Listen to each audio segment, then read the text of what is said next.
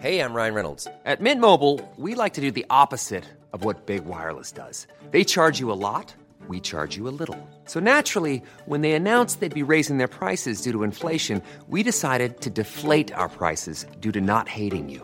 That's right. We're cutting the price of Mint Unlimited from $30 a month to just $15 a month. Give it a try at mintmobile.com slash switch. $45 upfront for three months plus taxes and fees. Promo rate for new customers for limited time. Unlimited more than 40 gigabytes per month. Slows. Full terms at mintmobile.com. Heraldo Podcast, un lugar para tus oídos. ¿Qué son las elecciones intermedias en Estados Unidos y quién ganó? Aquí te lo contamos. Esto es Primera Plana de El Heraldo de México.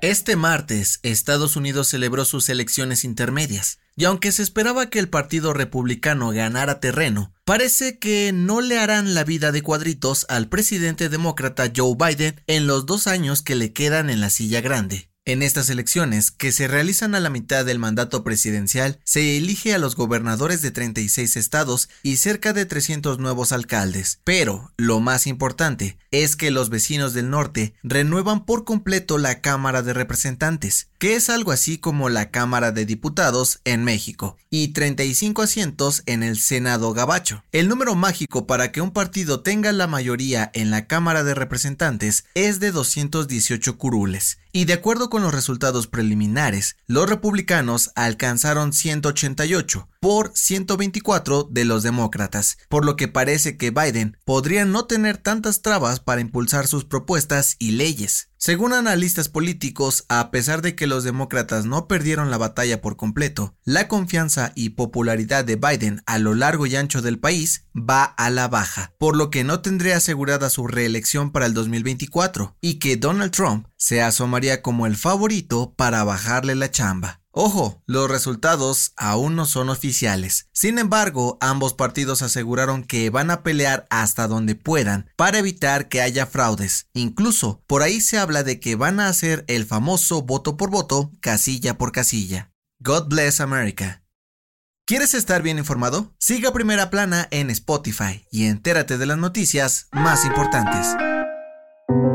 Caso del feminicidio de Ariadna Fernanda sigue sumando capítulos y este martes la Fiscalía de la Ciudad de México informó que un juez impuso prisión preventiva oficiosa a Rautel N, el presunto responsable de la muerte de la joven. Por si no lo recuerdas, él mismo se entregó a las autoridades de Nuevo León la madrugada del 7 de noviembre y aunque dijo ser inocente, se quedará en el reclusorio oriente de la capital para seguir con su proceso. La siguiente audiencia será el próximo domingo 13 de noviembre, pues será ese día cuando la Fiscalía de Morelos entregue la carpeta de investigación que abrió sobre el caso. Ante esto, la jefa de gobierno, Claudia Sheinbaum, dijo que no entiende por qué las autoridades se tardarán tanto en enviar los documentos y reafirmó su posición asegurando que la muerte de Ari fue un feminicidio. Pero el fiscal de Morelos, Uriel Carmona, se mantiene con la versión de que la joven murió por una congestión alcohólica. El fiscal anunció que, a pesar de todas las críticas y acusaciones en su contra, no renunciará y tampoco cesará a ningún otro servidor público.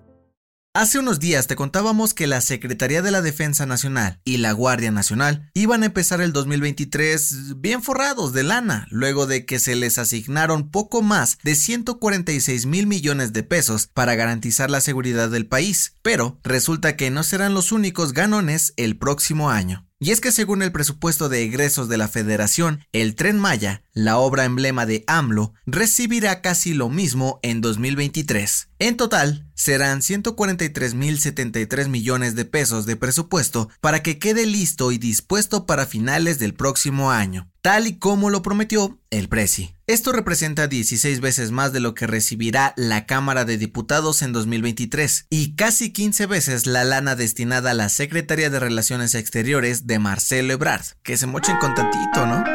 En otras noticias, la Fiscalía de la CDMX abrió carpeta de investigación por la muerte de Abner, el niño de 6 años que se ahogó en clases de natación en el Colegio Williams el pasado 7 de noviembre. La familia del pequeño exige a las autoridades esclarecer el caso y que haya justicia. En noticias internacionales, los gobiernos de Rusia y Estados Unidos confirmaron que se mantienen en contacto para evitar una guerra nuclear en Ucrania. Sin embargo, aseguraron que no han tenido negociaciones para ponerle fin al conflicto. Y en los deportes, la selección mexicana de fútbol anunció que Jesús Manuel Tecatito Corona no irá al Mundial de Qatar 2022, después de no haberse recuperado de una fractura de peroné y ligamentos en el tobillo que sufrió en agosto pasado. El dato que cambiará tu día. Muchas personas en México y el mundo sufren de intolerancia a la lactosa y no pueden ni tomar su cafecito a gusto por miedo a sentirse mal, por lo que cambian la leche entera por deslactosada. Pero, ¿sabes cómo funciona en realidad? De acuerdo con la plataforma Medline Plus, la lactosa es un azúcar presente en la leche que es descompuesta en el intestino por una enzima llamada lactasa. El problema de los intolerantes a la lactosa es que no producen suficiente de esta enzima y para ayudarlos no se le quita nada a la leche, sino que se le añade lactasa. De esta forma, ya viene procesada, fácil de digerir y un poco más dulce que otras. La recomendación. Caerse, eructar en público o hasta reírte en un lugar poco apropiado son algunos de los momentos más vergonzosos que nos pueden pasar, ¿no crees? Escucha el nuevo episodio del podcast Preguntas Tontas para Todos, donde Fergay y Nuria Ocampo platican sobre los peores osos que han hecho en su vida. Yo soy José Mata y nos escuchamos en la próxima. Esto fue Primera Plana, un podcast del Heraldo de México. Encuentra nuestra Primera Plana en el periódico impreso, página web y ahora en podcast. Síguenos en Instagram y TikTok como El Heraldo Podcast y en Facebook, Twitter y YouTube como El Heraldo de México. Hasta mañana.